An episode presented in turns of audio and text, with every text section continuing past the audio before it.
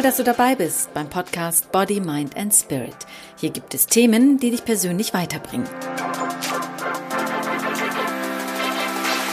Hallo und herzlich willkommen zu einer neuen Episode. Mein Name ist Emine Zekirge und heute dreht sich alles um dein Bauchgefühl, dein Herz und dein Verstand und welches davon dir eher zuspricht. Bei mir ist es ganz klar das Herz und mein Bauchgefühl. Und es gibt eine Geschichte in meinem Leben, da bin ich heute noch froh, dass ich damals auf mein Herz gehört habe. Vor einigen Jahren habe ich noch in der Roten Baumchaussee in Hamburg gewohnt, zweiter Stock, eine ganz süße Zwei-Zimmer-Wohnung mit zwei Balkonen. Ein Balkon ging nach hinten raus und der andere nach vorne. Damals habe ich noch in einem Verlag gearbeitet und bin immer ziemlich früh raus und spät heimgekommen. An einem Morgen bin ich wieder los und als ich unten auf der Straße stand, überkam mich ein ganz komisches Bauchgefühl. Und mein Herz sagte, Emine, geh rauf und trage den Schmuck, den du sonst auch immer trägst. Das ist ein Familienring und eine ganz tolle Kette, die mir mal eine alte Frau auf einem Flohmarkt in Portugal geschenkt hatte. Ich hörte also auf mein Herz, ging wieder die Treppen hoch, schloss die Wohnungstür auf und dann ging ich direkt ins Badezimmer, das gegenüber der Eingangstür lag. Dort im Spiegelschrank lag der Ring, die Kette und andere Schmuckstücke. Ich setzte den Ring auf meinen Mittelfinger und die Kette legte ich wieder weg, weil ich irgendwie an diesem Tag doch keine Lust auf die Kette hatte.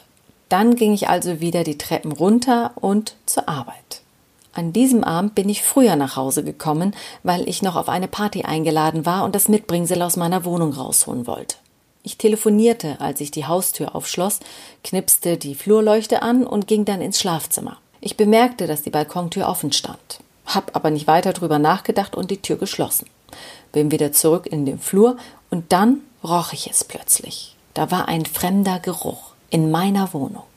In diesem Moment erstarrte ich, schaute ins Wohnzimmer und sah, alle Schränke und Schubladen standen offen. Jemand war bei mir eingebrochen.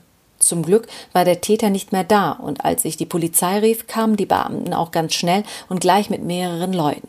Es stellte sich heraus, dass die Einbrecher fast alles mitgenommen hatten. Laptop, Sonnenbrillen, Parfümflaschen, sogar gebrauchte Laufschuhe. Und ja, auch meinen Schmuck. Vor allem die Kette von der alten Dame aus Portugal. Ich weiß nicht wie und ob sie wertvoll war, aber der ideelle Wert war sehr hoch. In diesem Augenblick bemerkte ich plötzlich den Ring an meinem Finger und ich bekam an diesem Abend ein zweites Mal ganz weiche Knie. Zum Glück hatte ich also auf mein Herz gehört und war an diesem Morgen in die Wohnung zurückgekehrt, um den Familienring zu holen. Das ist nur eine Geschichte von vielen anderen, wo ich auf mein Herz gehört habe und nicht enttäuscht wurde. Auch oder gerade wenn es um Entscheidungen geht, weiß ich, dass wenn ich mit dem Herzen entscheide, es immer die richtige Entscheidung ist. Wenn ich statt meinem Bauchgefühl aber nur mit dem Verstand entscheide, dann ist es mir schon des Öfteren passiert, dass ich meine Entscheidung im Nachhinein bereut habe. Vielleicht geht es dir ja ähnlich. Kennst du das Gefühl? Du stehst zum Beispiel zwischen zwei Jobs, der eine wird super bezahlt, der andere weniger, aber dein Verstand sagt, nimm den Job, der mehr Geld einbringt, und dein Bauchgefühl gibt dir ein Zeichen und sagt, nein, nimm den anderen Job. Oder du gehst einen dunklen Weg und plötzlich drehst du um, weil dein Bauchgefühl dich irgendwie warnt. Wenn du einen Zwillingsbruder oder eine Zwillingsschwester hast, dann spürst du auch, wenn es ihm oder ihr nicht gut geht. Oder du hast gerade an eine Freundin gedacht und plötzlich ruft sie an. Dieses Gefühl, diese innere Stimme kommt plötzlich und ist dann einfach da. Die Intuition. Mit der Intuition entscheidest du, beurteilst du, bewertest du, ohne den Verstand zu nutzen, also ohne nachzudenken. Es gibt ja auch diese berühmten Sätze, die viele benutzen, du vielleicht ja auch.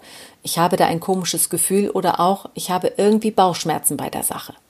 Wir alle haben eine intuitive Fähigkeit, die einen mehr, die anderen weniger, und du kannst deine intuitiven Fähigkeiten auch noch optimieren. Denn wer immer nur mit dem Kopf entscheidet, wird nicht glücklich auf die Dauer, denn wonach sich das Herz sehnt, wird immer in dir schlummern. Und meistens entscheidest du deshalb mit dem Verstand und nicht mit dem Herzen, weil du wahrscheinlich über die Jahre ein bestimmtes Denkmuster und Verhaltensweisen entwickelt hast, aus denen du von heute auf morgen nicht einfach so rausgehen kannst. Und vielleicht hast du auch Angst, weil du nicht weißt, was dich erwartet, wenn du mal mit dem Herzen entscheidest. Ist natürlich auch schwer, wenn um dich herum rationale Menschen auf dich einreden und sagen, sei vernünftig oder entscheide vernünftig. Die Vernunft wird in unserer Gesellschaft sehr hoch angesetzt. Und die Entscheidungen, die aus dem Herzen kommen, oft mit einem Schmunzeln entgegengenommen. Wenn du bisher mehr mit dem Verstand und weniger mit dem Herzen Entscheidungen getroffen hast, dann räume dir die Möglichkeit ein, deine Intuition zu entfalten. Höre öfter in dich hinein. Das geht natürlich heutzutage sehr schwer, wenn wir im Dauermodus online sind und nie zur Ruhe kommen. Und damit meine ich nicht, dass du dich in die Ecke zurückziehst und ein Buch liest oder kochst, sondern nichts tust. Einfach nichts. Im Stillen sitzen, fern von Lärm und Musik und Handy und in die Stille horchen. Minutenlang. Den Kopf abschalten, an nichts denken und dabei am besten die Augen schließen und dich auf deinen Atem konzentrieren. Dann machst du dich auch leichter von allem frei, was dich belastet und gibst deiner Intuition die Möglichkeit, sich bemerkbar zu machen. Denn deine intuitiven Fähigkeiten kommen nicht durchs Nachdenken zum Vorschein, sondern sie kommen aus der Stille, wenn du zur Ruhe kommst. Um deine Intuition zu stärken, ist es wichtig, das Gehirn zu fordern und öfter mal gezielt die rechte Gehirnhälfte zu aktivieren. Auf beiden Gehirnhälften sind unterschiedliche Fähigkeiten verteilt und die Fähigkeiten sollten sich miteinander vernetzen, damit ein Gleichgewicht entstehen kann. Während du auf der linken Seite logisch und analytisch denkst, rechnest, sprichst und liest und dein Wissen speicherst und vor allem deinen Gedanken viel Raum gibst, ist die rechte Gehirnhälfte zuständig für deine Gefühlswelt, deine Träume, deine intuitiven Eingebungen, deine Kreativität. Und damit du glücklich und zufrieden lebst, ist es notwendig, dass beide Gehirnhälften sich miteinander vernetzen. Das machst du meistens schon unbewusst. Zum Beispiel als Projektleiter. Da planst du mit der linken Seite den logischen Ablauf einer Produktion, spielst mit Zahlen und Fakten und die guten Ideen für ein Neuprojekt kommen dir erst dann in den Sinn, wenn du zur Ruhe kommst und dann kreativ wirst, also mit der rechten Gehirnhälfte aktiv wirst. Es ist wichtig, ein Gleichgewicht herzustellen zwischen links und rechts. Das kannst du auch bewusst trainieren, täglich. Ich habe vier effektive Tipps für dich, damit du rechts und links beide Gehirnhälften miteinander verbinden kannst, ohne großen Aufwand. Erstens. Nutze auf der Arbeit oder auch privat Mindmapping. Dabei visualisierst du Gedanken und Aufgaben, am besten farblich strukturiert, auf einem Blatt Papier, skizzierst und verteilst Symbole und Figuren auf links und rechts. Mindmapping gibt es übrigens auch als Computerprogramm, was du schön in der Cloud abspeichern kannst und so hast du es überall dabei.